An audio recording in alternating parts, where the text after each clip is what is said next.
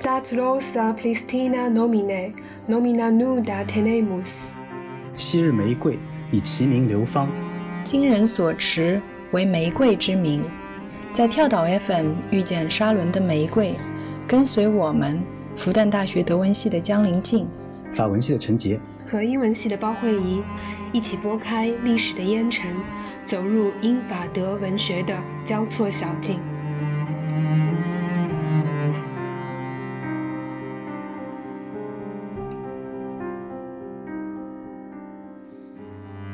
二零二四年，中法建交六十周年之际，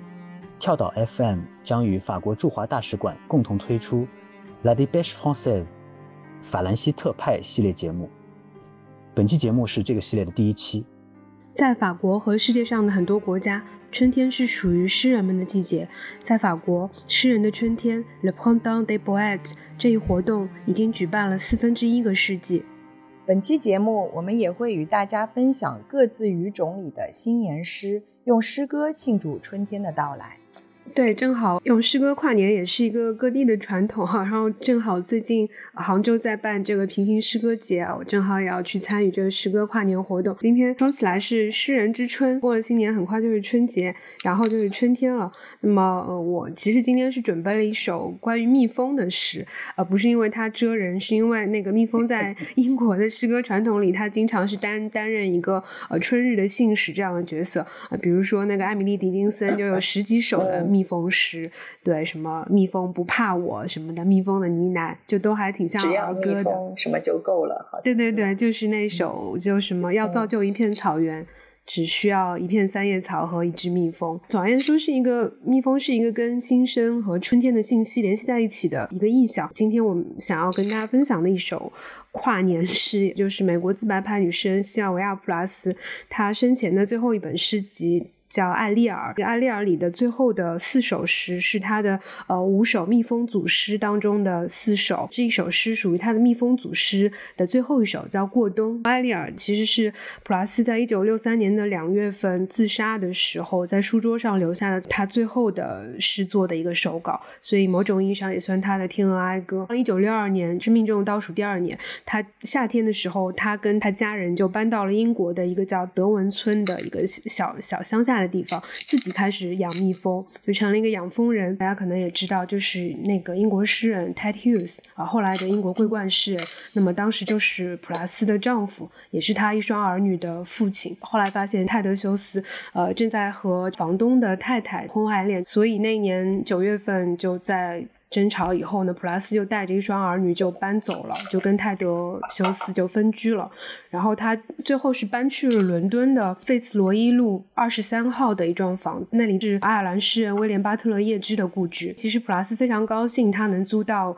这个房子，对他来说意味着一个新生的开始。所以他实际上也是在那年十月份经历了一个创作高峰，就整个一个月里写了二十八首诗。呃，但是就很不幸，本来就看起来就一切应该是往好。的方向去走的，但是那年就是伦敦碰到了一个什么百年不遇的寒冬，就跟今年上海一样的，就是冷死了，就每天都走在早八的路上都在怀疑人生，就特别特别冷。然后而且是的，对，今年有一天非就有两天，我记得非常非常冷，我不知道临近在那个呃普林斯顿是什么，他可能习惯了是吗？天天都下雪。没有。没有那么冷冷，我以为跑到美国这边来会特别冷，带了好多那个超级厚的衣服，然后最后发现听我爸说上海比那个这边还要冷。是的，就是我在上海就是陷入这个寒冬那两天，就是极冷那两天之前的那个礼拜，我在英国那个出差，然后英国那边非常非常冷，我想哎，那上海暖和多了。然后一回到上海之后，结果经历了比英国更可怕的寒冬，真的是。对，就是太不正常了。今年本来以为会是个暖暖冬呢，结果是对啊，厄尔尼诺嘛？不是对，反正普拉斯那年冬天就是伦敦一百年来最冷那个冬天，导致他们 他们也没有那个像 北方人那样供暖。然后呃，他是那种 管道嘛，烧哦，当当时英国没有吗？没有，他没有免费供暖的，就是哎，再次羡慕北方同学就没有。然后但他自己是烧那种管道，是可能有自己这个暖气片，但是他家的就坏了。就而且没有人来修，大家也知道这个英国，尤其是这种呃过节期间的就没有人修嘛，然后所以就是这个直接的导致了身体上的和精神上的比较密集的这个崩溃和低落，所以他最后就是在六三年两月十一号最冷的时候，最冷的时候，对凌晨四点左右，就是就开开煤气炉自杀了。此前他是非常小心的用湿毛巾把。呃，小孩子的这个卧室的呃门缝都堵起来的，所以就是早上他找的一个钟点工来的时候，小小孩子都没有问题呃，就但是他自己已经过世了。所以就是过冬这首诗为什么很难得，也是因为它是那五首蜜蜂组诗里最后一首，也是唯一一首就从冬天开始向春天能够看到希望的一首诗。所以我就读一下我自己翻译的一个中译。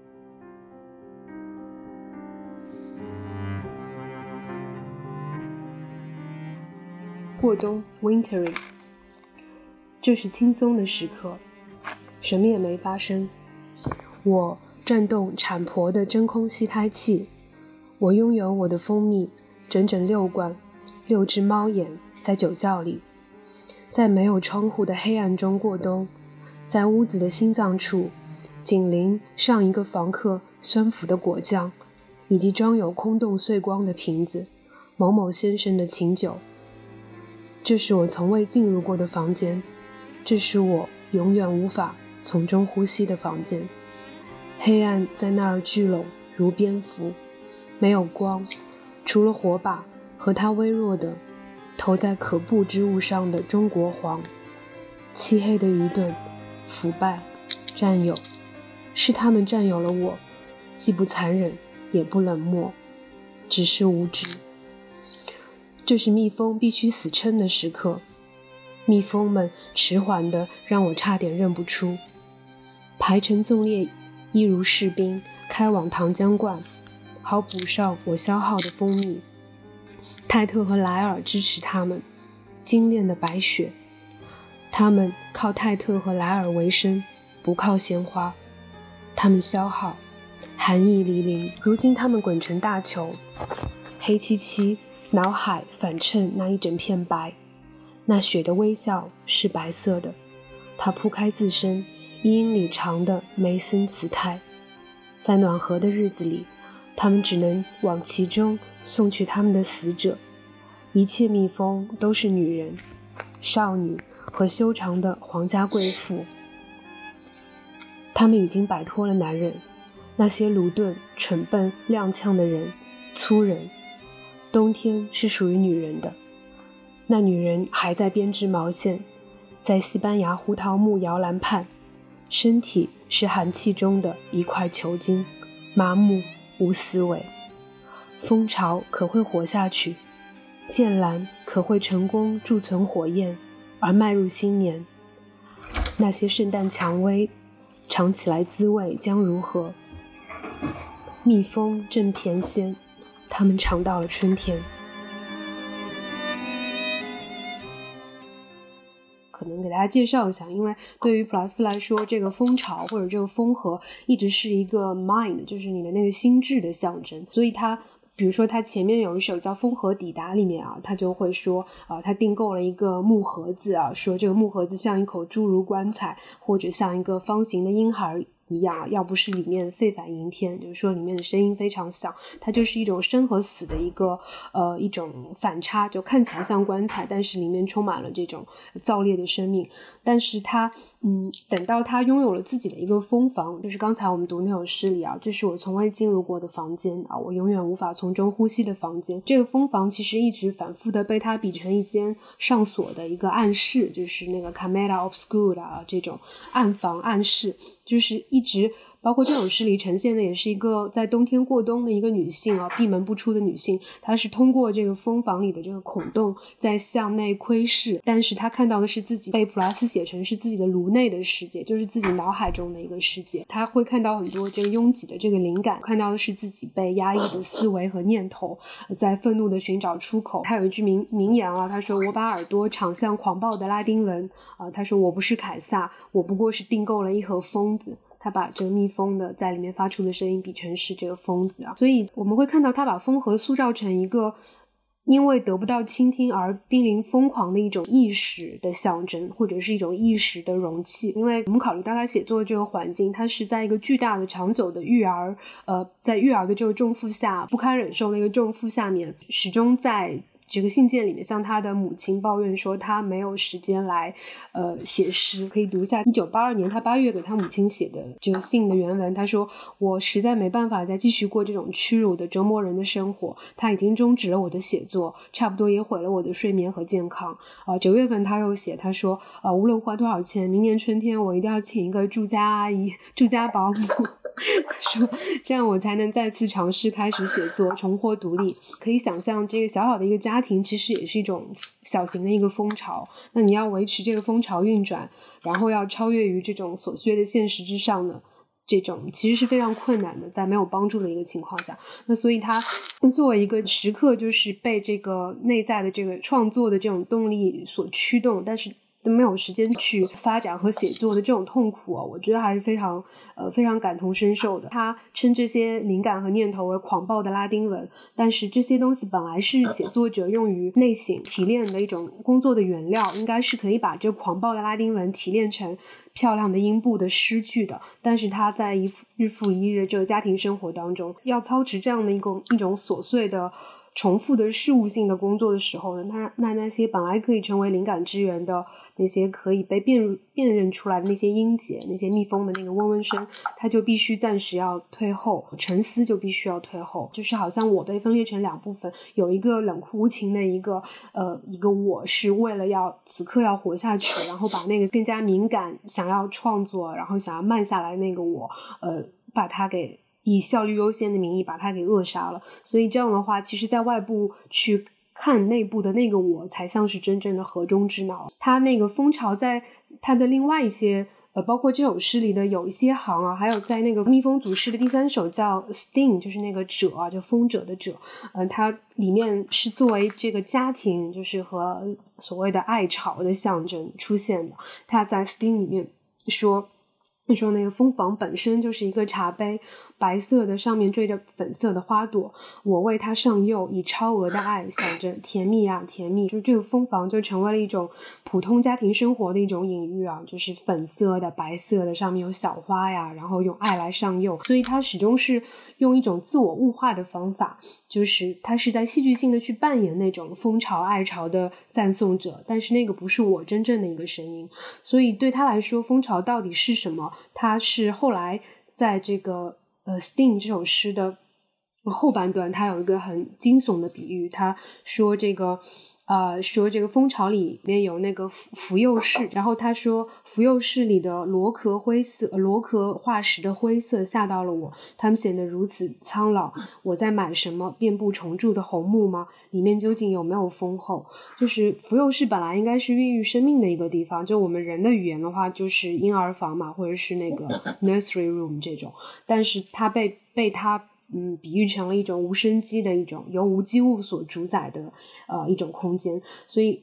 就很就很容易就会让人想到那种照顾婴孩的一个繁重的责任，对于这个人类母亲的时间和精力的呃一种剥夺吧。那所以这个嗯他会自问说，失去生命力和创造性的一个丰厚还能不能称称为是丰厚？呃，甚至他会问我买的这个蜂巢里到底有没有丰厚？我是不是受骗了？啊，所以他，呃，他后来就，嗯，也是在那个《Sting》这首诗里给了一个答案啊。他说，即便是有丰厚的话，这个丰厚也已经风烛残风烛残年。他说，呃，贫瘠光光秃秃，不像个丰厚，甚至可耻。我站在一列生着翅翼、平淡无奇的女人之中，妙密的工蜂，我不是工蜂。尽管多年来我都在吃灰，用我浓密的头发擦干盘子，眼看我的奇异性蒸发。从危险的皮肤飞起的蓝色珠露，他们会恨我吗？那些只知匆匆赶路的女人，他们的新闻是樱花绽放，三叶草盛开。嗯，其实它描述了。丰后啊，然后工蜂这两类雌性的女蜂之间的一个差异吧，就是本来这个蜂巢之家其实是很多女性辛苦操持的家庭啊，然后这些女性其实都像工蜂一样任劳任怨，忘记了自己就是在维持这个家庭或者蜂巢运转之后的其他的这个存在的理由。哦，我们就是这过冬这这一首，它开始的时候也说到是呃六六罐蜂蜜啊，然后很多就评论家就对这个六开始做文章，因为说普拉斯跟休斯。的呃婚姻也是持续了六年，那么就是对于这个可以说困在蜂巢内部长达六年的这个普拉斯来说，呃，这个樱花盛开啊，三叶草盛开，这些本本来应该是令人鼓舞的春信，但是对他来说不过是雌性工蜂的劳动号角，因为这意味着花开了要去酿蜜了，要出去干活了，要出去呃早出晚归的，要再去维持这个蜂巢的运作了，但他自己他。他说，包括这里有那个浓密的头发、湿干盘子啊，这其实也有那个，就是那个莫达拉的玛丽为基督用头发施足的那个意象的一个回响。他说他自己多年来都在吃灰，这很很明白的对家务的一个工作的一个隐喻了，因为他们的。他们的家庭就也比较特殊，因为两个人其实都是以创作为生的嘛。那么这个其实写作，它不是说你零敲碎打，洗完盘子立刻坐下来，呃，就是唰唰唰就能写出来的。它其实是需要一整段的发发呆的时间、闲暇的时间。呃，但如果夫妻双方都是诗人，那这样一个家庭里面里面的话，对这种闲暇时间的争夺，其实是一种，就是是一种零和博弈。呃，所以那个结果往往在那个时代是对女性肯定是不利的嘛。那所以普拉斯就会产生那种严格严重的一种呃被剥夺感，而且他在这个此前的一两年期间还经历了两次的生育，还有流产。呃，还有婚变，就是最近的婚变啊，以及他后来是在医院当秘书、打零工等等。因为普拉斯是受过当时女孩子能够受的最好的教育了，她也在这个《小姐》杂志做过客座编辑，她是史密斯学院的优等生嘛，并且而且她还拿到了就是剑桥的福布莱特奖学金。但是，即便是对她的这样一个知识女性来言，要能够在战后找到一份保障写作时间的，但是又能够呃维持一个体面的收入入。的一个生计还是非常非常困难的。其实这个情况在今天也没有改善太多啊，就是你可能两者之间，在这个维持体面生计和这个保障写作时间里面，可能只能取一种，要两者都能够。获得的话还是很不容易的，但是他，嗯，最后他在那个就是《折》这首诗的末尾有一有一段非常惊世骇俗的描写，他是写了一个那个老蜂后凌空而起的一一个动作啊，我们可以读一下那个五行。他说：“现在它飞起来比任何时候都可怖，天空中红色的伤疤，红色的彗星飞越那杀死它的引擎，那座皇陵，那做蜡宫。其实他已经超越了对具体男性的这个复仇，最要。”紧的还是自我的高飞和主体性的觉醒，所以他真正需要被超越的，其实是要求女性去无条件付出身体，而且要精神上也要表示屈从的这个父权制本身，也就是被他比作是外在华美、固若金汤的，但是内里却是死气沉沉的蜡的宫殿，也是这个蜂巢本身。所以他经过了前面这些诗的整个的这样一种漫长的奥德赛以后，最后在过冬就 wintering 里面，我们就是我们刚刚听到他。是终于就是恢复了一点点的这样的创作的勇气和这个持久的精力，所以他一开始会说，呃，有这个我转动产婆的真空吸胎器啊，这也是一个很惊悚的意象。我拥有我的蜂蜜，这个蜂蜜就成为了他提炼的这个灵感和作品，像吸胎一样啊，从虚空当中去呃打捞出词语的这样一种非凡的能力。所以他我变得再次敢于进入他所谓的从未进入过的房间啊，然后去进行这个心灵的。历险，甚至敢于宣称说啊，一切蜜蜂都是女人，她们已经摆脱了男人了。这样的，嗯，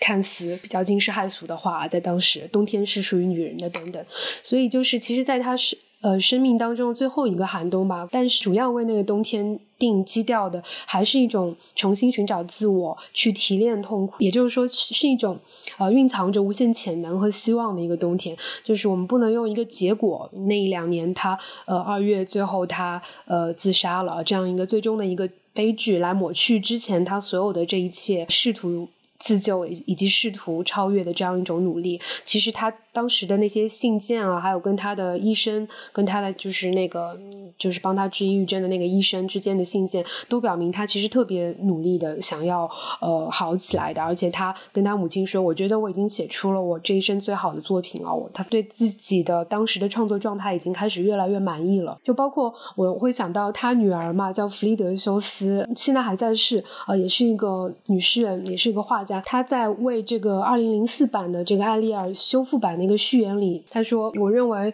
呃母亲的作品灵光闪耀，而他为了与终身纠缠他的抑郁症做斗争的努力又是那么勇敢，当他能控制那些暴雨雷霆的情感时，他能够集中和引导令人难以置信的诗意能量，取得了不起的效果，这就有了艾丽尔她卓越的成就。如他一般不稳定的处在反复无常的情绪和悬崖边缘之间，全部的艺术就在于不要坠落。我会觉得这种就是坠落前的和自我展开的和黑暗展开的搏斗，其实是比坠毁的瞬间更值得我们关注的，也是更有尊严的。所以。回到过冬这首诗，他在艾丽尔这本诗集里的普拉斯最自己的排列的方式是把它排在最后。所以艾丽尔的话，整本诗集的第一个单词是呃写给他的孩子的一首叫晨歌 （Morning Song）。呃，他的第一句话是“爱为你上发条，像一只肥胖的金表”。第一个单词是爱，然后最后一个单词就是过冬里的最后一个单词就是春天。所以就是。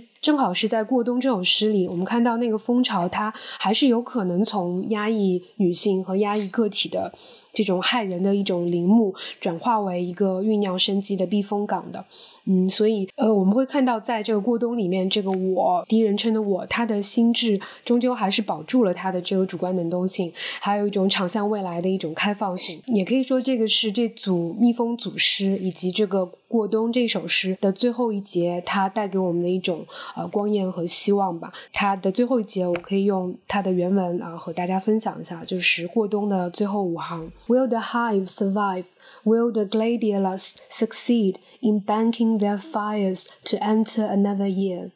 What will they taste of the Christmas roses? The bees are flying, they taste the spring. 所以最后一个词确实就是春天。那么，我想我对普拉斯这首诗的分享就到这里。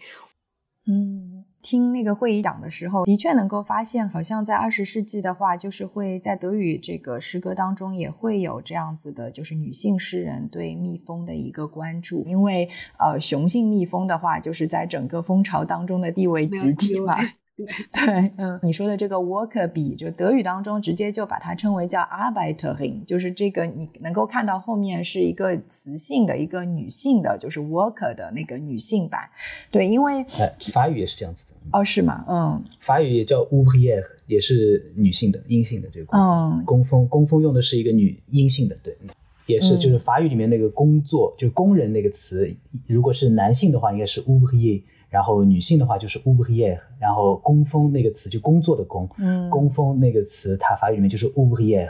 对，就是阴性的。对，我现在不是在那个普林斯顿的神学院，然后他们这个神学院自己有一个一个 farm，它是为了让学生首先就是自己种的东西可能自己能够食堂里面能够吃到。然后就是他们所谓的什么 from from farm to table 这样子的，然后就是让学生可以上一些那个生态学方面的这个课嘛。然后就他们那边有自己养蜂，所以我就去看了，然后听那个养蜂人讲了一些。就他讲到，比如说他说那个只有那个受精的卵才可以发育成雌性的工蜂嘛，工作蜂。没有受精的未受精卵的话，或者说他们叫这个叫什么孤雌呃生殖，一个雌蜂自己。孕育出来的话，就会变成雄蜂。但是只有雌性蜂的话，它才会去担任起蜂群当中除了蜂后，它是担任生殖，然后除此之外所有的职责，就像普拉斯一样，保育，然后筑巢、清洁，可能在外面还有采蜜等等等等，所有的这些事情都是由工蜂来担任的，而雄蜂。就彻底相反，他们只负责交配，连那个独立进食的能力都没有。它的前前脚不够长，它没有办法自己做这个吃东西的动作，所以它就需要它的这个 姐妹们对，来来来喂它。所以它其实就是说，看上去你好像觉得哦，也是养尊处优的，什么事情也不用干，饭来张口的。但是他们的结局其实也很惨。到了冬天嘛，就花粉和花蜜都比较短缺的时候，大部分的雄蜂就会饿死了，或者说他们认为啊，有可能啊，整个蜂巢里面储存的食物不够过冬的话，他们会先把那个。呃，雄蜂就赶出蜂巢，然后在整个冬天的时候，很长一段时间，有可能整个蜂群的确就好像是一个呃，完全由一个雌性的蜜蜂来主导的修女院一样。所以，我们一个首先呃，可能会想到就是对蜜蜂的很多积极意义上的阐释，就像你说的，对普拉斯可能会很厌恶的，包括二十世纪的很多女性诗人，我觉得他们都会特别厌恶的，就是为什么要把这个工蜂看作是理想女性的一个化身，嗯，好像她们不被异性吸引，她们唯独只是钟爱蜜蜂，她们、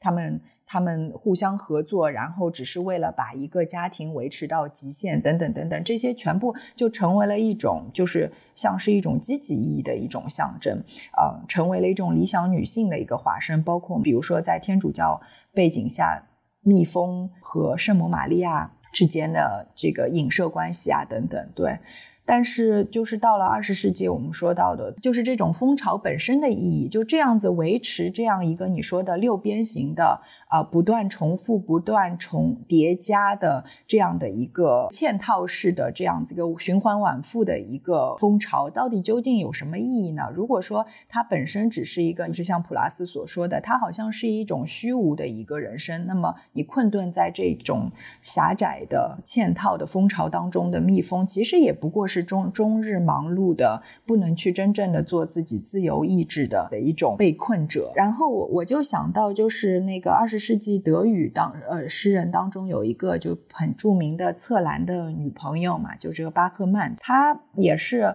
呃，就是终终身都受到了抑郁症的一个困扰。然后他在他晚年的时候写过一首很有意思的诗歌，叫《Thema und Variation》，就主题与变奏。然后他在诗歌的这个跑上来就就说了一个很和你就是这首诗歌当中很像的一个意象，他就说叫这个夏天没有蜜蜂。然后他说蜂后们领蜂群已经出走了。就是我们会讲到的，比如说在普拉斯那边是讲到过冬，是这个冬天作为了一个好像是死亡的开始，不一定能够走走到那个春天。但是对这个巴赫曼来说，他讲到的是夏天，就是从夏天开始，当这个风后领风群出走的时候，那其实已经代表一种生命的终结了，就是已经没有。之后的秋天没有这个所有的一切的孕育，当然更没有冬天，也不会再重新出现那个迎春春春的到来了。因为我也没有养过蜜蜂，但是我不知道那个林静在那个蜂房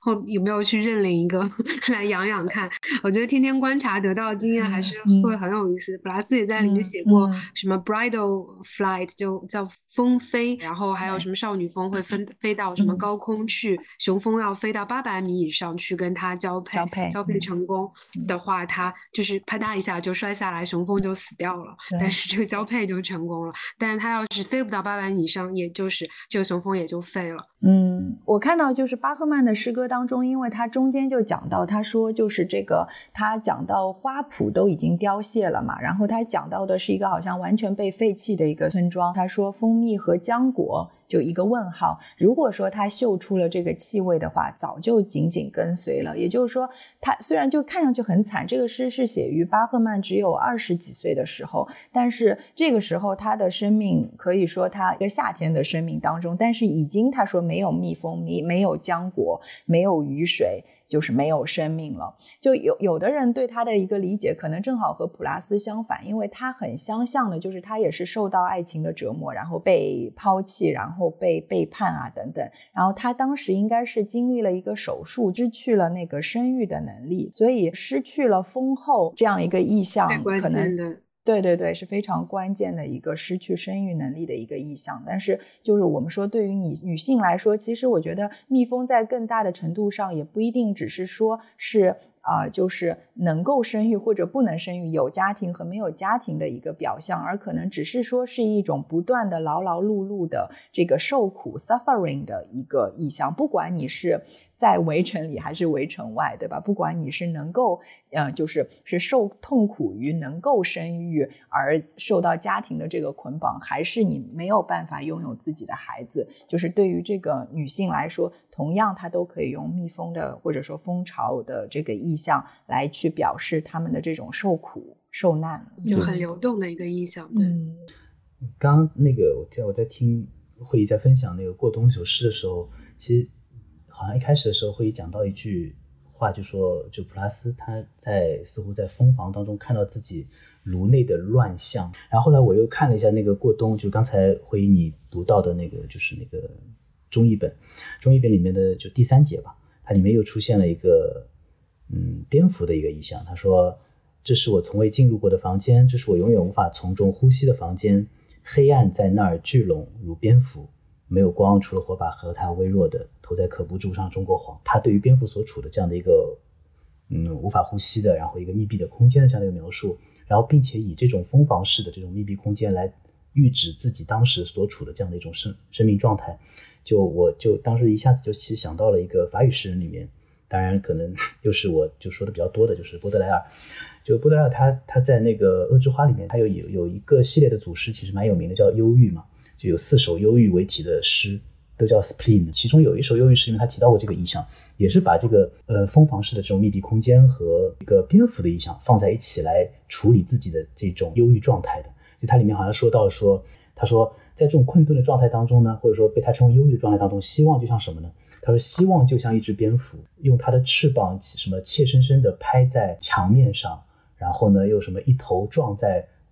已经腐烂的什么天花板上？就本来好像他不用看到，但是他可以通过他自己神奇的这样的一个辨别方向能力，他其实不会撞到这些障碍物的。但是他确实却却却没有办法去控制自己的这样的一个飞行的一个方向的这种这种状态，就是我不知道是是不是呃，也有一点点类似于刚才回你分享的。这个我迅速的搜了一下，这个找了一个徐无成的译本，他说是正好前一句是当大地变成一座潮湿的地牢，在那里希望犹如一只蝙蝠，用怯弱的翅膀拍打着墙壁，又一头撞向腐朽的天花板。哎，对对，就就就这段，就这段的，而且他也是描述自己大脑内的，就是这种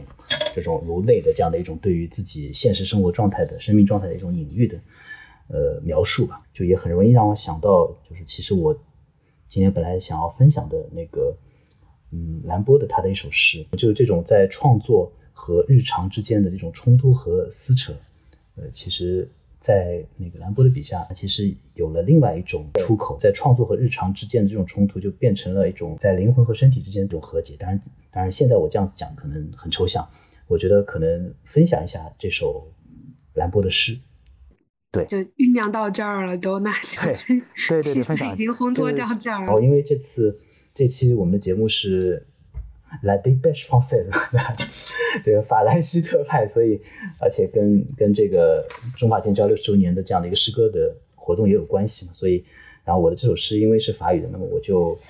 嗯，先分享一下这首诗的这个原文。我会分享的是一个片段。这首诗是也兰博比较有名的一首散文诗啊，一般翻译成叫《言语炼金术》。然后它的法语的标题叫做《Alchimie du Verbe》。我先读一下它的那个法语的部分。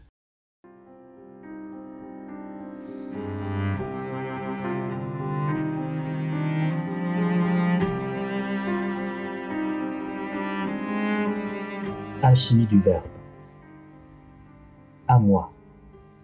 L'histoire d'une de mes folies. Depuis longtemps, je me vantais de posséder tous les paysages possibles et trouvais dérisoires les célébrités de la peinture et de la poésie moderne. J'aimais les peintures idiotes, dessus de portes, décors, toiles de satin banque, enseignes, enluminures populaires, la littérature démodée, latin d'église, livres érotiques sans orthographe, romans de nos aïeuls, contes de fées, petits livres de l'enfance, opéra vieux, refrain niais, rythme naïf. Je rêvais croisade, voyage de découverte dont on n'a pas de relation, république sans histoire, guerre de religion étouffée, révolution de mœurs, déplacement de races et de continents. Je croyais à tous les enchantements. J'inventais la couleur des voyelles. A noir, E blanc, I rouge, O bleu, U vert. Je réglais la forme et le mouvement de chaque consonne. Et, avec des rythmes instinctifs, je me flattais d'inventer un verbe poétique accessible, un jour ou l'autre, à tous les sens. Je réservais la traduction. Ce fut d'abord une étude. J'écrivais des silences, des nuits, je notais l'inexprimable. Je fixais des vertiges.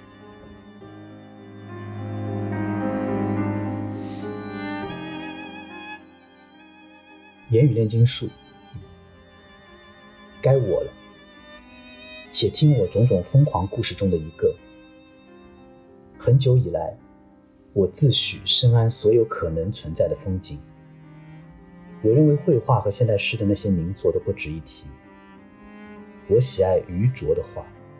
门头饰贴、舞台布景、江湖艺人的幕布、招牌、民间彩画。过时的文学，教会的拉丁文，错字连篇的淫书，祖母辈的小说、童话、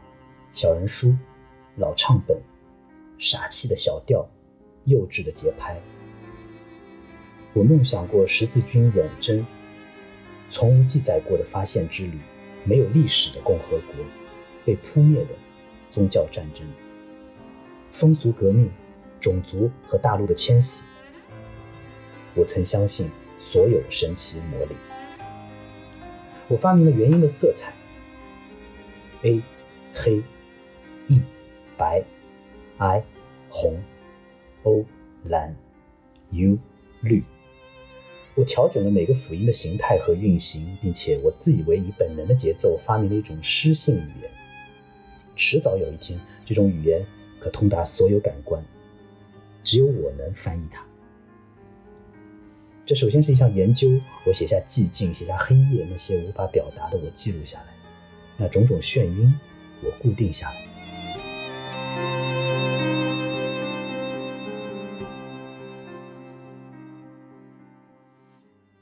何家伟的一个译本，我觉得这个译本是比较好的。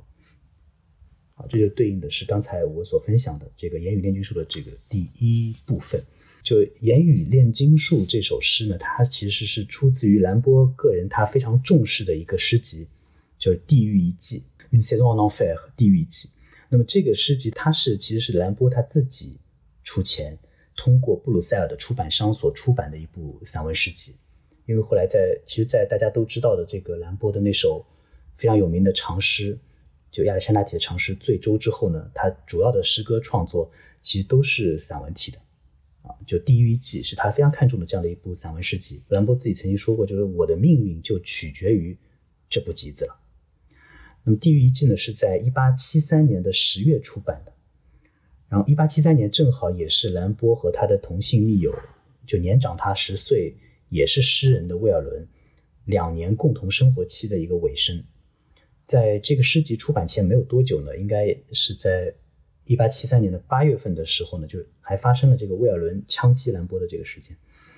最后后来还导致了威尔伦入狱，然后兰波呢又回家乡养病，两个人的共同生活呢也基本就宣告结束。说回到这个诗集的出版，就是兰波他他支付了首笔的诗集的出版的经费之后呢，他没有能够付完余款，当时据说是印了五百册，但最后呢，因为他没有。付清余款嘛，所以他只拿到了十来册，他就拿去跟巴黎的诗歌圈的人分享。但是让他感到大为失望的就是说，他的反响并不像他自己原来期待的那样热烈，甚至就还招来了当时巴黎的一些诗人的冷嘲热讽吧。那最后呢，年轻气盛的兰波他其实一气一气之下，他就把这十来册呢就全部撕毁了。我们刚才说一八七三年呢，一八七三年兰波正好十九岁，在那之后呢，他还继续了一阵子的散文诗的写作。那么这些作品和没有被收录在《地狱记》里面的一部分的散文诗一起呢，就形成了一个兰波自己并没有打算要出版的，但是后来却被视为是兰波的一个散文诗的一个集大成者的《灵光集》里面。当然，这个《灵光集》这个诗集在某一些版本里面也被翻译成叫《彩图集》或者《彩画集》。然后我选择的这首要分享这首诗《言语炼金术》，它其实来自于《地狱记》里面的两首名为《瞻望》的诗里面的第二首。所以，为什么我我会在我们的这次节目里面想到要分享这样的一首诗呢？是因为，嗯，它有某种意义上来说，有着一种对于兰兰波自己而言的一种新生的意义。然后，这种新生首先是始于他自己的某种类似于像诗人生命的某种岁末的一种回溯，它其实是充满着这种戏谑和自嘲的，啊，是这样的一种自自嘲式的岁末的反思。如果懂法语的听友，可能听到那个法语的时候，他会意识到，其实这里面出现的绝大部分的动词都是过去式的。这里面出现的所有的这些动词，呃，自诩啊、认为啊、喜爱啊，其实全部是过去式的。而且你可以从“自诩”这个词里面，你可能就能够感受到，他对于自己过往的诗歌创作的一种态度啊。所以就是可能从一开始就表现出他的一种反思的一种自嘲式的一种姿态了。那么这种姿态。其实也在第一句里面，他所用的“疯狂”这个名词里面也可以体现出来。他在回看自己的时候，就他把这两首诗都称为“瞻望”，啊，法语叫做 “daily”，啊，就反正是一种啊失去理智的这样的一种状态。然后用用“瞻望”这个词来来命名他的这两首诗，这两首回顾。因为第一首“瞻望”是回顾他跟威尔伦的共同生活，啊，然后第二首诗就是回顾他自己的诗人创作。然后而无论是共同生活还是自己的诗歌创作啊，都被他称之称之为疯狂。那么还是说到这个，他开开篇说的这样的一一句话，他说：“我深谙所有可能存在的风景，然后同时我又认为绘画和现代诗的那些名作都不值一提，似乎是因为他们是基于已知的风景的一种呈现。”呃，这里面他其实非常清晰的就把可能存在的风景和那些已知的风景之间对立起来了，从未有过的。某种只有我能够看到，只有我能够知晓的这样的一种可能性，就诗人意味着某种抛却已知兑现可能的，被他称为神奇魔力的这样的一种能力。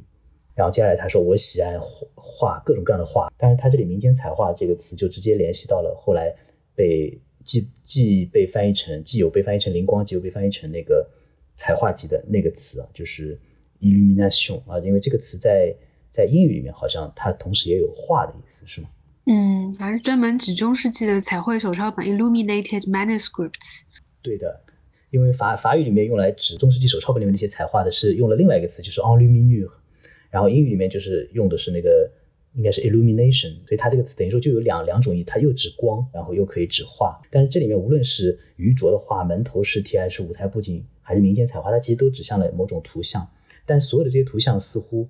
都不是正常传统的被认为是能够入诗的呃一些一些图像。那么除了图像之外，它后面还有文字，它过时的文学、教会的拉丁文、错字连篇的淫书和祖母辈的小说、小人书、童话等等老唱本。所有的这些东西又指向了那些不适合入诗的文字，而这些日常的俗物，其实它似乎并不符合传统意义上对于诗的认知。那么兰波恰恰是把这些不会被认为是有诗意的事物啊，让他把它们变成了风景，就就像我们都听说过的那个兰波那首诗，就是那个醉舟。虽然汉语翻译成醉舟，但它其实用的是法语里面用的那个词是 bateau 啊，他说的是 bateau ivre，而 bateau 这个词恰恰是法语里面就指的是日常生活当中所我们所见的一些船。你要进进入诗歌的语境下的话，其实传统的诗人他并不会用 bateau 这个词。放在诗里面去指代船，放在诗里面指代船的法语里面有其他的一些词，比方说 navire 啊这样的一些词，他觉得更适合诗歌的语境。但是兰波恰恰就用了 bateau 这个词，所以这就导致就是我们今天中文翻译醉舟，呃其实是背离了兰波用 bateau 来指船的这样的一个最初的这种指向可能存在的风景的这样的一个想法，因为舟显然比船似乎在我们的认知里面好像要雅一些。啊，好像更符合诗歌的这样的一个语境，但其实如果我们把它翻成“醉船”的话，虽然觉得有点奇怪，但恰恰是这种突兀，是兰波那个曾经的兰波他曾经呃他追逐的东西啊，他他所追逐的这诗歌的魔力，就就去兑现一些没有被意识到它的价值的，是它的诗性价值的这样的一些可能存在的风景。所以他后面他说：“我梦想过十字军远征，从无记载过的。”发现之旅，没有历史的共和国，被扑灭的宗教战争。他用这个三个这种连续的否定来告诉你说，他自己的一种诗歌的创作野心就体现在了这种言说，不是说言说无法言说之物了，而是言说甚至从未存在过的这样的对象，这种神奇的魔力啊，这是他对于曾经对于诗人的能力的一种一种笃信。那么，为了能够言说这些呃未经言说甚至从未存在的对象，他认为我需要一种全新的语言。这就是为什么兰波有了那首另外一首名诗，就是叫做《元音》的这首诗。他的语言创造始于元音，而可能我们都都能够理解元音对于一门字母语言的它的这样的一个重要性。因为你离开了元音之后，如果只是辅辅音的堆叠的话，那么这门语言其实是无声的。啊，元音让这门语言赋予了这样的一门语言以声音。好，在那么在这里面，就我们其实可以联系到兰波的。在《地狱遗迹》里面的另外一首诗，那首诗叫做《永别》。啊，在《永别》这首诗里面有这样的一段，他说：“有几次我看到天空中无垠的沙滩，满布欢腾的白色国度，一艘金色大船在我上空，晨风中飘扬着彩旗。”这显然就对应了刚才《言语炼金术》里面所说的那些他曾经自诩深谙的那些可能存在的风景。然后接下来他说：“我创造了所有的节日，所有的胜利，所有的戏剧。我曾试图发明新的花卉、新的星辰、新的肉身、新的语言。啊，所有的这些也对应了《言语炼金术》里面他对自己的曾经的诗歌创作的这样的一种回溯。他说：我自认为获得了超自然的魔力，而这个超自然的魔力就是《言语炼金术》里面所说的：我曾相信所有神奇的魔力。嗯，好吧。他说：我必须埋葬我的想象。”和记忆，艺术家和说故事人的美妙荣耀已被剥夺。我啊，我自称法师或天使，就是就像他自己在很著名的两首啊那个所谓的被称为通灵人书信的信里面，他所自称的那样。就我们都知道，他把自己称为盗火者。他说，诗人的确是盗火者。然后呢，就像这两首诗最后被冠以的那个名称“通灵人书信”一样。就他也在这两封信当中把自己称为是通灵人，Le Voyant 啊。那么无论是盗火者，还是通灵人，还是法师、天使，指向的都是曾经兰波所相信的那个属于诗人的那个时代啊。他说：“我曾经自称法师或天使，出离于一切道德约束，而如今呢，我回到地面去寻找一项分内事，去拥抱粗粝的现实，然后最。”后突然来了一个词，农民，就一个单独的一个名词，农民，啊，似乎是要回到某种立足于脚下土地的这样的一种生命状态，不再去活在那种想象中的那些可能的存在风景，而是回到粗粝的现实当中，找到那种被他称为农民般的生命状态，也就是重新立足到大地上，而他的这种回到地面，就他用的。词就是“日射需 hondu or soil”，他用的就是“地表”这个词啊，地面这个词。那么最后永别那首诗的最后一句，呃，可能用来做我这部分这个分享的一个结尾：“Il me sera loisible de posséder la vérité dans une âme et un corps。”就翻译成中文就是“我将自如的在一个灵魂和一副身体里拥有真实。”就就曾经就是关于灵魂和身体啊，就是兰兰波他自己之前在那个呃通灵人书信当中，其中一封里面，他其实有过一个非常清晰的一个表述。他说，一个人要成为诗人，首要的研究是他的自我认知，完全的认知。他寻找自己的灵魂，审视他，试探他，认识他。那么，如果说寻找自己的灵魂的这种状态是诗人的状态的话，那么兰波在完成了这次岁末的回溯之后。啊，他意识到啊，他还是要回到地面，回到地面就是回到身体啊。如果说灵魂是天空的话，那么就是身体就是粗粝的现实，就是就是大地。这个是兰波他十九岁结束的那一刻所畅想的一种一种心声。呃，我的我的部分的分享可能差不多就先先到这里。我其实没没太想好怎么说，但一直很喜欢元音炼金术，还有那个元音，呃。我觉得也是很经典的文本了。然后今天听到这个对照法语的细读以后，还是很多感触的。刚才那个陈老师一直在强调，他呃，就是一直在用那个过去时，确切的说，他在用呃，是应该是是未未完成过去时，对不对？是 l a m b a r f a i 不是那个过去完成时，对吧？他他用了他用了非常多的那个未完成过去时，对的，嗯，对对对，就我喜爱啊，然后我自诩声音这些这些这些都是未完成过去式，对的。对，然后我经常觉得这个时态非常的迷人，因为它其实是中文很难去翻译的一个词态，它其实不太能翻译成做了或者做过，因为那个更像是完成了各个语态里的完成式。对，但是它呃它是过去的，我们一般语法书都会说是在过去的某一个时间里持续在进行的动作，但是这个其实有的时候它又呃不一定。就是它是一种在过去和未来之间连接的一种时态，我觉得这种时态本身就具有一种桥梁。就虽然它讲的都是整个的后景是在说我曾经喜欢的东西，那些呃门头贴饰、舞台布景、江湖艺人的幕布、呃民间彩画这一些，是一种呃指向一种已经是呃。Out of dated 那种往昔的，一些具有幽灵性质的，像幽灵一样的呃画和字，他们是已经逝去的事物，但是他们的 ghost 其实还在现实当中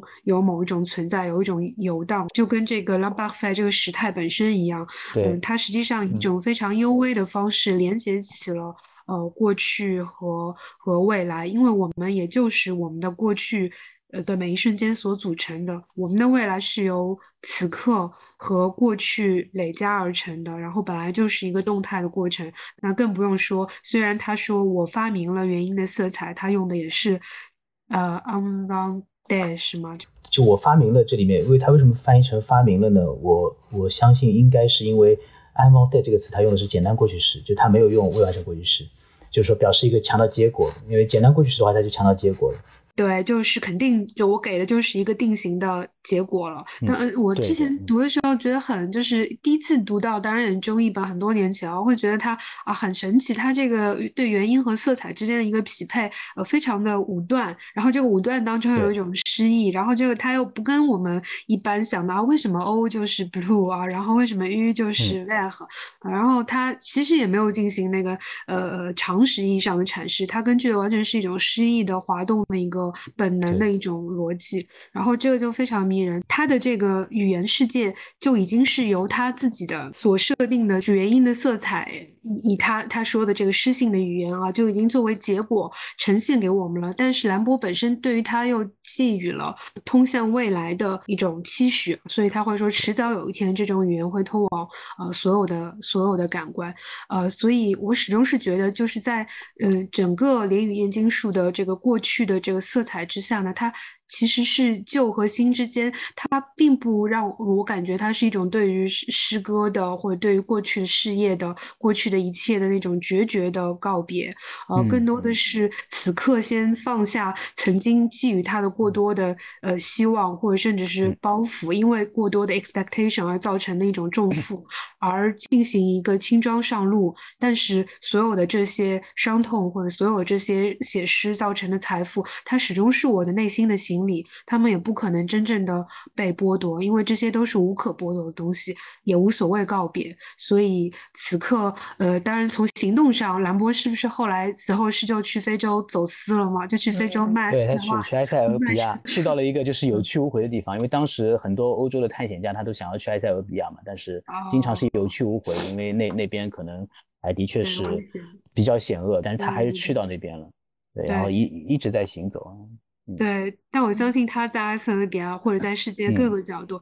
他其实他的那些行李，他的诗歌，并不是诗那诗性语言具体的，甚至而是这个他曾用这种呃诗人的眼睛去看待世界的这样一种 perspective，这样一种视角，呃，这样一种心灵的特质本身会永远伴随他的。因此，他看到的埃塞俄比亚和其他人的埃塞俄比亚，注然注定是不一样的。就虽然我们可惜没有看到他呃那一时期的。这个文本流传下来，对不？但是我会觉得它依然就是被悬置在了一个呃，让我们对未来有期许。我们看到了一个告别的身影，但是我们依然会随着它一起去想象那一些梦见过的十字军的远征，没有记载过的发现之旅，没有历史的共和国，因为他们没有被用文字直接的呈现在我们面前，所以它永远是一个呃，永远是一个向未来敞开的一个姿势，然后永远也会以呃各种各样的幽灵的形式，或者是风的形式，或者是迁徙的形式，在我们面前引诱我们去看到这个本来可能存在，但是目前没有被呈现的这个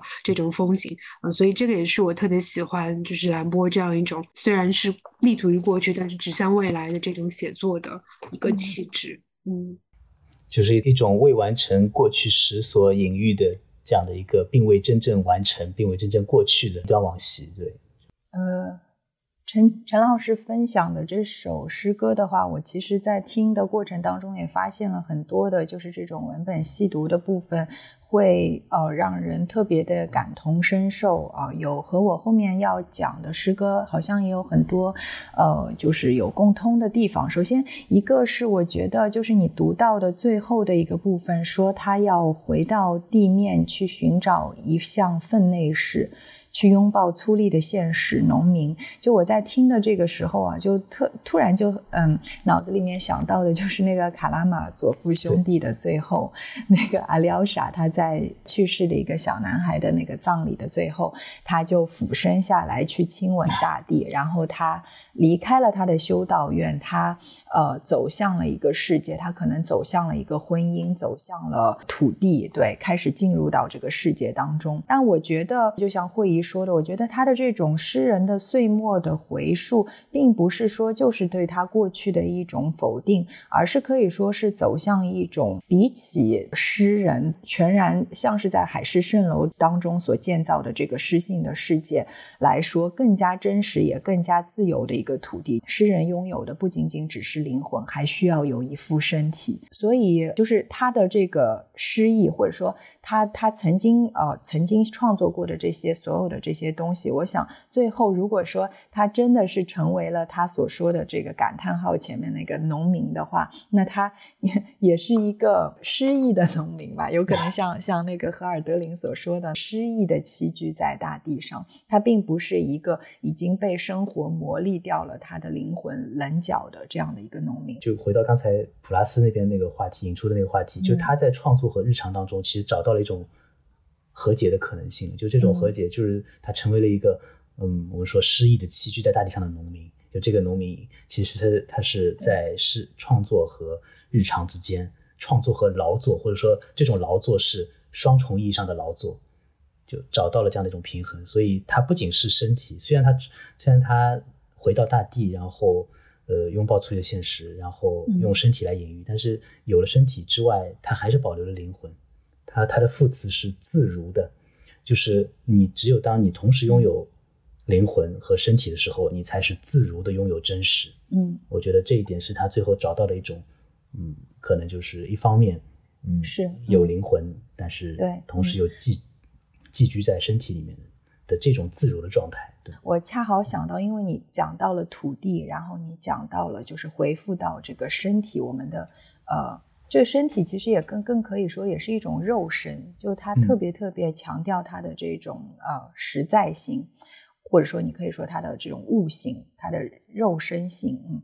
那我就想到了，就是说，其实我们知道，在那个就是呃古希腊传呃希伯来传统当中，就是这个亚当这个词嘛，就是 Adam，对它本身的话是出自于就古希腊文当中的那个阿达玛，就是土地的意思。嗯，你看那个希伯来文圣经的时候，你会发现就是在那个创世纪的呃。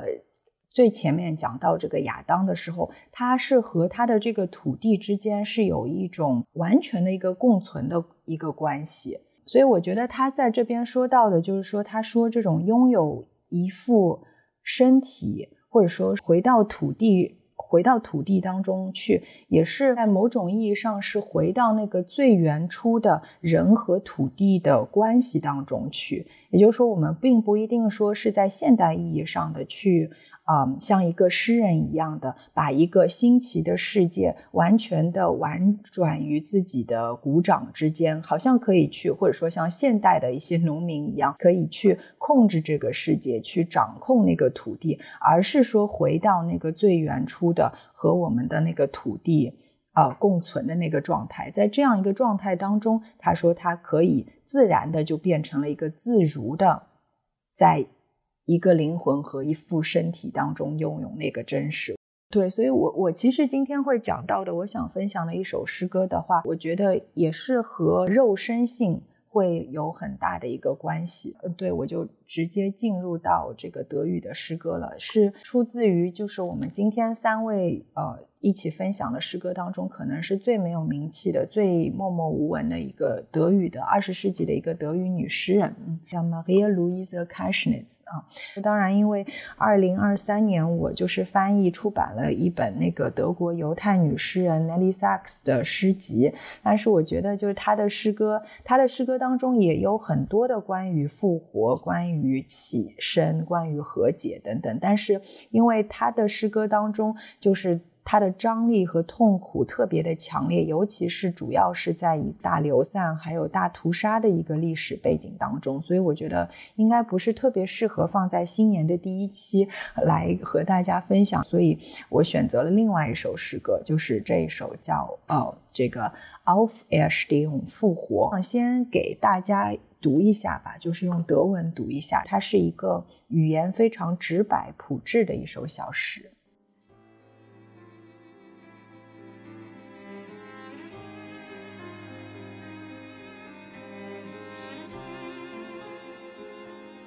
Manchmal stehen wir auf,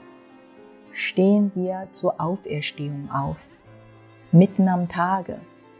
mit unserem lebendigen Hall, mit unserer atmenden Haut. Nur das Gewohnte ist um uns. Keine Fata Morgana von Palmen mit weidenden Lüffen und samten Würfen. Die Weckuhren hören nicht auf zu ticken. Ihre Leuchtzeiger löschen nicht aus. Und dennoch leicht und dennoch unverwundbar, geordnet in geheimnisvoller Ordnung, vorweggenommen in ein Haus aus Licht. 复活。有时我们起来，我们起来复活。日头正中，我们的头发充满活力。 我们的皮肤正在呼吸，围绕我们的唯有熟悉之物，并无长满棕榈树的盛景，没有吃草的雄狮，没有温柔的野狼。闹钟的滴答声并未停止，荧光指针也未熄灭。然而轻柔的，然而无恙的，被归入神秘的秩序中，被预置在。光的反射里，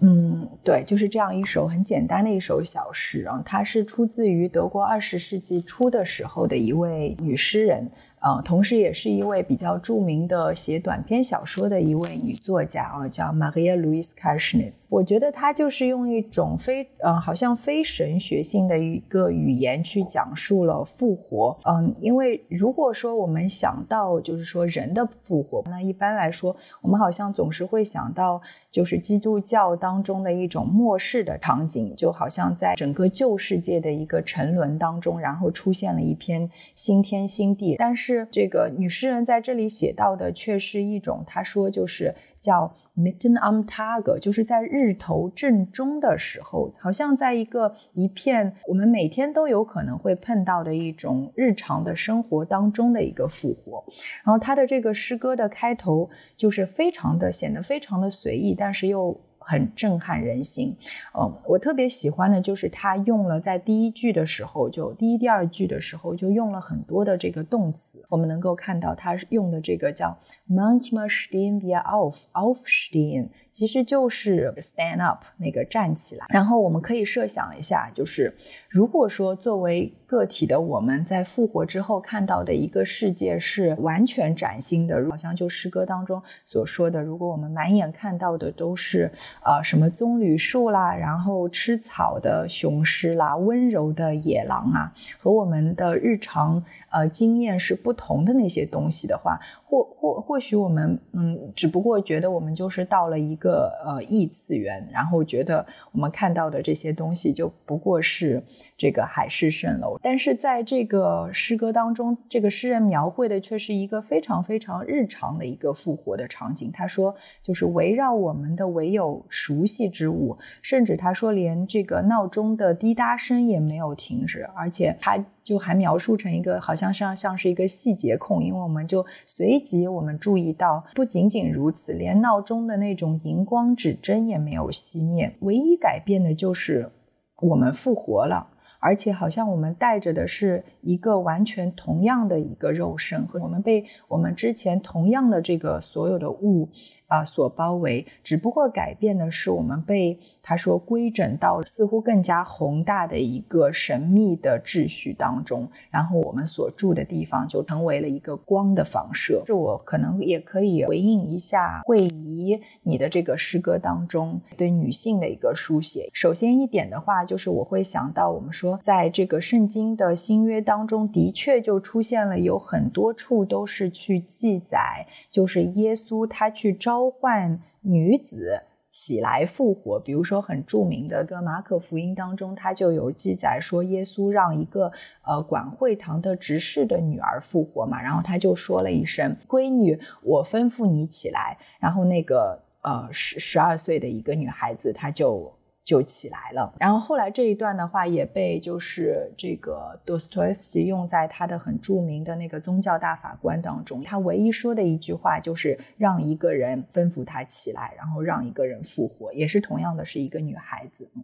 然后另外就是我们知道，就是那个呃，首先去证明呃耶稣的复活的那个空墓穴的，也是一群妇女嘛，是就是抹大拉的玛利亚呀等等的一群这个妇女。所以我觉得好像就是这些被召唤说要起来、要这个 rise up 的女性的角色，很值得我们去思考一下。就是这种看似好像处在历史的次要地位的一个女性的角色，其实我们会看到说，在这个起来的召唤当中，要起来去行动、要做一件事情的这个角色当中，呃，女性并不是处在一个被动的一个状态的啊。我觉得就是在那个二十世纪。的那些女女诗人当中，呃，的确，我们就能够看到，在她们身上好像有一点有别于男性的，更多的呃，就是被赋予了一个受难的一个形象。从生理上来看的话，就是我们说女性每个月。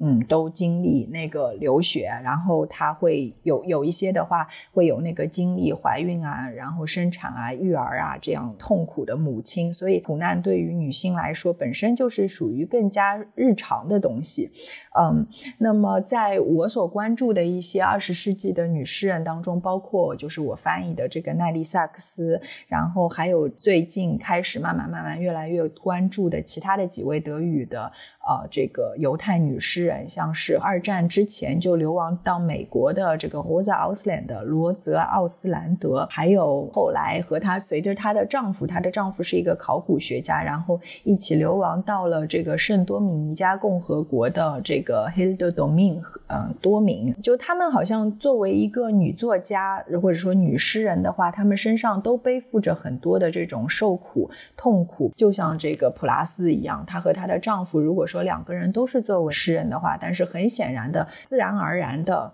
无声的，她就会承担的更多，或者说她就必然的会更多的臣服于她的这个丈夫之下。所以他们的这些角色，嗯，和他们呃在二十世纪他们作为一个犹太人的这种角色有很多重叠起来的这个地方。我觉得就像在这首诗歌当中所写到的，他们似乎在某种意义上都听到了一种招命一般的这个声音，就是让他们起来。我们不一定把这个复活只是简简单单的去理解为。在一个终末论意义上的最终的肉体的一次性的复活，可能也可以去像这首诗歌当中的，把它理解为一种在日头正中，在我们的日常的生活当中不断的去起来，不断的去 rise up。嗯，即使我们的肉体好像已经是破碎的，即使我们不愿意起来，即使我们的心里面呃极其的挣扎着，希望能够躺下来，但是是不是就是说还是要去起身？对这个起身的一个强调，因为我觉得这个动词就是这个 auf e s t e n 这个动词特别的重要。首先，因为它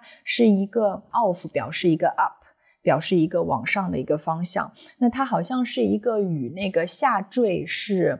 进行抵抗的一个方向。只有在这样子的一种抵抗当中，对死亡的抵抗当中，复活才有可能。所以，这样的复活并不是说只是发生在。就我说这个末世论的那种啊啊海市蜃楼的一个景象当中，本身就是应该属于我们生命当中的一个一个景象。就像这个诗歌当中所写的，是在一个普通的一个日常当中。因为就是假如我们不知道去怎么去面对死亡的话，那么我们就没有办法去知道怎么样去面对一个生命。而且我想，不单单是一个。肉身的一个死亡啊，心灵的死亡，还有像我们今天都非常喜欢说的什么社死，就社会性的死亡，或者是身体局部的一个死亡，甚至是只是啊某一个器官的逐渐的远去。其实每天他这样子的死亡都在缠绕着我们，就我们就像你们今天说的，就是面对的这个严冬，嗯，上海的。呃，五十年一遇，对吧？好像我听到说是对哦，就是五十年一遇的这个严冬。然后对我来说，为什么说这首诗歌，嗯，今年也特别的有感触？就是一点，首先是，嗯嗯，就是你们你们两位，因为在那个。巴黎还有都柏林都待过很长时间嘛？对我以前在海德堡，我估计海德堡的纬度应该是跟嗯巴黎差不多，然后都柏林可能要更北一点，更更北一些吧？对啊，然后对普林斯顿，反正它比呃就是。上海要北，大概我估计应该是和大概天津啊什么这样子的纬度，所以它的冬天也是的，就比上海的天黑要黑的早很多。然后他们又用那个冬令时嘛。就所以 就会觉得这个冬天的话，的确是特别难熬的。但我因为这几年的圣诞都是在上海过的，所以就已经有一点点不太习惯那种啊冬日的阳光很早就远离你了，然后特别特别每天的去期盼，热烈的去期盼这个冬天的阳光这样子的这样子的这个圣诞节了。嗯，而且怎么说呢？就读博的时候，那个时候像冬眠的熊一样，就窝在房间里面看书写论文那种体验，我感觉太痛苦了。所以今年就是到这边的话，我其实还蛮有警觉的。嗯，尤尤其又是这次是我跟我先生一起带着两个小孩子嘛，所以我基本上就是不管天气有多么的不好，但是每个周末基本上都还是会尽量的，就是去带小孩子出门嘛。嗯。不管是去哪里，去森林里走一走也好，就我觉得这个去，嗯，从从肉肉体性来说的话，去这个 rise up，对于我们去抵抗，嗯，我们说的这个好像在。万物都在死亡的阴影下的这个冬天来说是特别有用的，嗯，因为很奇怪的就是，我觉得，嗯，不管是西方的这个圣诞，还是新年，还有我们中国人的那个什么过冬至节，或者是春节，其实这所有的节都是在冬天，是在这个所有的东西都在这个好像死的阴影下的时候，但是我们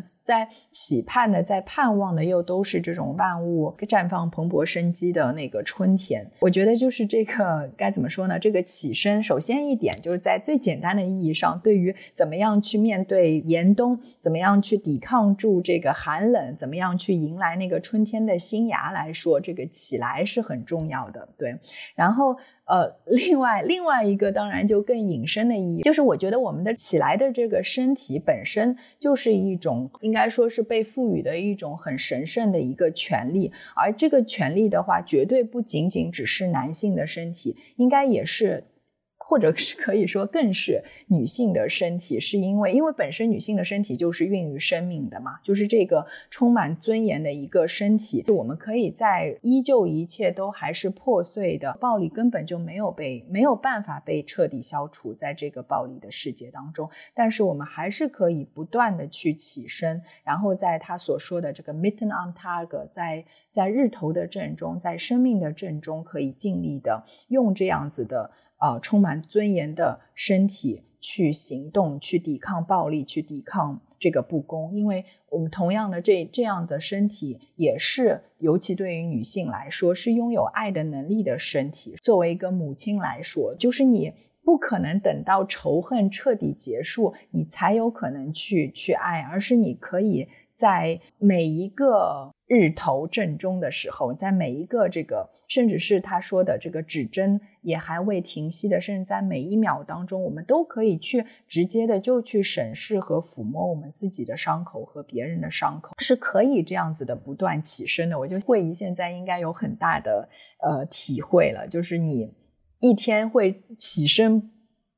无数次嘛，你即使不想要起来，母亲的这个身体有的时候就是你只只能起身，你一天要起身十几次、二十几次，有可能就是在你可以说这一种起身，有的时候并不是那么快乐的，有的时候是在一种黑暗当中，你特别特别想睡觉，在你的绝望当中，在你身体的痛苦当中，在你的这个。啊啊！大脑的哀痛还没有结束的当中，甚至是在完全的黑暗和恐惧当中，但是我们还是可以起身。我觉得这个就是啊，在二十世纪的很多的女诗人，就看上去是在那些最柔弱的那些人，最我们说的无权，而且他们遇到的也是最大的悲剧。呃，就是历史上最大的悲剧和最大的痛苦，不管是他们的民族还是他们的个人，他们都是这种最痛苦的悲剧的见证者。但是恰好他们似似乎也是能够去起身去宣告依旧有光亮的最好的一些见证人。因为我们说，就是如果说在经历了这样子的事情之后，还有人有权利说和解的话，那么我觉得只有经历过深渊的他们。才能够去谈论和解，就好像我觉得有的时候就是就有点像，如果引申出来，布莱希特说，在这样子的黑暗的时代，连谈论术都是会可能成为一种不易。对啊，就如果说我们没有经历过这样子痛苦，甚至比如说包括生产的痛苦、喂奶的痛苦，那当然了，雄蜂他们有什么样的权利去谈论，比如说和解？比起男性所代表的权威的话，哦，可能。和解这件事情本身，在某种意义上就是更女性化的，因为在刚强当中，有的有的时候是没有办法和解的，就是刚强可能最后带来的只是用一个新的罪去代替一个旧的罪，然后我们就永远的走在了一个罪与罚的那种无尽的长链当中。嗯，用暴力去解决暴力，只是对对于受难来说，就是女性的这种柔弱，它其实才能够带来那个和解，就代表着用一个受伤的身体，用一个破碎的肉体来起来，或者说对 a l f i s h in 来复活。嗯嗯，您说的非常好，我觉得。而且是说到这个女性的呃身体，其实她你说的那个 off 呃不好意思 off 什么？Off air off air stehen 漏了 l 这个词，这个向上的这个东西本身就是一个对抗引力的一个动作，然后其实也是女性的身体要本身由她的这个生理结构决定了，她是一个天生。更就是会需要对抗引力，无论是这个呃用来哺乳的乳房，还是潜在创造生命的这个腹部，一旦它经历了生育，它们都是更容易，就是天生就会。呃，下垂 就是对下坠，然后你需要哦，我们当然不是在谈论那种 plastic surgery 那种刻意的那种景观制的啊，一定要让它，而是说这种下坠本来也是一种勋章，但是它呃的确也是意味着起身和起来这件事情更日常，也更加难，对于女性来说也更难，但因此也是更加必要的，因为它的这个。这个身体本身具有呃创生的一种潜能，无论是否选择去实现这种潜能，但身体有创造生命的这种潜能本身，它其实是一个 gift。但是在我们的世纪，在父权制的这几千年的逻辑下，我经常往往会觉得这种潜能它成为了一种怀璧其罪。呃，然后呢，子宫就变成了一种 property，呃，然后呢，是成为了一种将女性禁锢在家中，因为你有这样的一种潜能，然后反而使得女性沦为一种像物一样的东西啊，然后对事业造成影响，更不用说现在的职场上的各种呃母职歧视或者惩罚。当然，我们今天这个要展开就没有底了，我们还是不在这里做展开。那么，所以这也是为什么我觉得这首小诗还是非常。动人，因为其实他，呃，你的第二段里他说到的，他在。正午的复活，它不是一种午夜的复活，而是正午的在日常物中的复活。他没有看到吃草的雄狮，也没有看到温柔的野狼。其实这两个本身就是雄性的意象。那么，如果出现了吃草的雄狮和温柔的野狼，它本身是一种呃，我们文学母题里中世纪有一种叫颠倒的世界的母题，它就是一种原先的那个秩序被颠倒。那么原来呃雄狮应该是食肉的，然后它开始吃草，然后野狼应该是凶狠。他开始温柔，刚强的东西变为柔弱，已经是一种颠覆了。但是这个呃，卡什尼斯他走得更远，他不满足于一个这样一种二元对立的、非黑即白的、泾渭分明的，就仿佛要对呃对女性的这个一种。起来只能通过对男性的一种男性气概的阉割也好，呃，悬置也好，并不是只有通过对男性的否定、对男性质的颠覆才能够成立，而不是这样子，而是恰恰是在事物还是它原来的那个样子，连闹钟的滴答声都还是如旧，就是在看似一切都没有改变，但是实际上因为我们变了，所以一切都变了。我觉得这种起身，这种复活。是更有尊严的，也是我们现在更能够，呃，怎么说呢？无论是在诗歌的现实，还是在生命的现实当中，嗯，更有可能去追求和实现的一种复活。呃，所以这也是一座实实在在有可能被搭建的这个 House Auslicht，就是这个光的房舍。所以它的结尾也啊非常好，虽然是这么样。就非常非常短的一首诗，但是我觉得也是非常的动人。然后还是希望很期待以后读到更多的他的这个诗歌。尤其尤其我觉得就是怎么说，还是这个开头吧，就是特别的希望能够啊呃送给今天的听众，因为它是一个就像你们刚才提到的那个时态嘛，它整首诗歌用的都是一个呃现在时，或者说在德语当中，其实因为德语当中没有那个 ing 形式啊。但是他因为讲到的就整个诗歌的那个描绘，让我们感觉他全部在用的是一个就是类似于说是现在进行时，正在发生在我们的身边的，每日都有可能这个正在进行当中的。而且他在刚开开始的时候是类似于像是一种呼唤，就是我们都要起来，起来复活。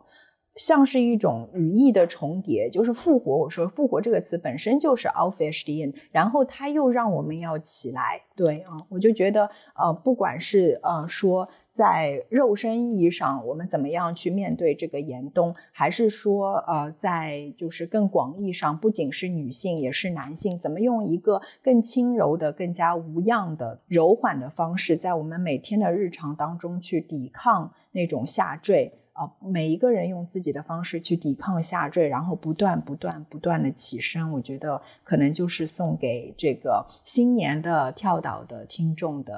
呃，我想送的诗句吧。嗯，我我我已经不敢说话了，你发现没有？因 为我们是没有吃草的雄狮，没有温柔。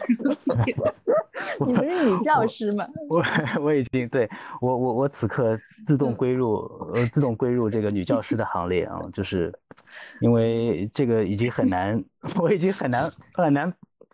发言了，就是我很难找到一个。一个一个切入的点，我觉得怎么说都是错。这个时候，只要 只要我的声音响起，只要一个男性的声音响起，我觉得就是错。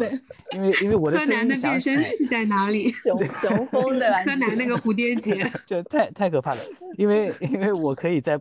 不声不响的时 候，我可以混 混入这个女教师行列，但是我的声音会出卖我。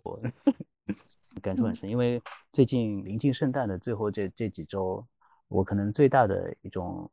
就感受到某种呃生命力的时刻，其实还是在在课堂，在我自己的古典戏剧课上给给同学们分享的那些那些喜剧的文本啊，那些喜剧文本里面有非常多关于呃关于女性与父权制的这样一些思考啊。其实刚才两位的聊天，其实让我想到了那些我在课堂上的一些讨论。呃，林静在分享《复活》那首诗的时候，其实反复的反复的提到了起身这个这个动作，然后我我突然就。就又联想到了之前那个普拉斯的那首诗：“你们的每一次起身，都是他们所尝到的春天。就是春天，就是在起身的那一刻。如果说一切蜜蜂都是女人的话，蜜蜂的偏迁当中，我们才能真正感受到兰波所说的自如。就这种自如，可能就在蜜蜂的偏迁当中。这个是可能我我最后想要串联三首诗所说的一些，我非常谨小慎微了。此处有掌声。对对，就真的真的起身和春天，我觉得太太贴切了。嗯，起身也是很难的，尤其在这种天气里。就先别说别人，先看早八的课能不能起来。对，新年新年新的一年从早起开始，那么也是 祝大家新年早起。好的好的，新年早起。嗯嗯，祝祝跳岛的听众新年快乐啊，多多起身。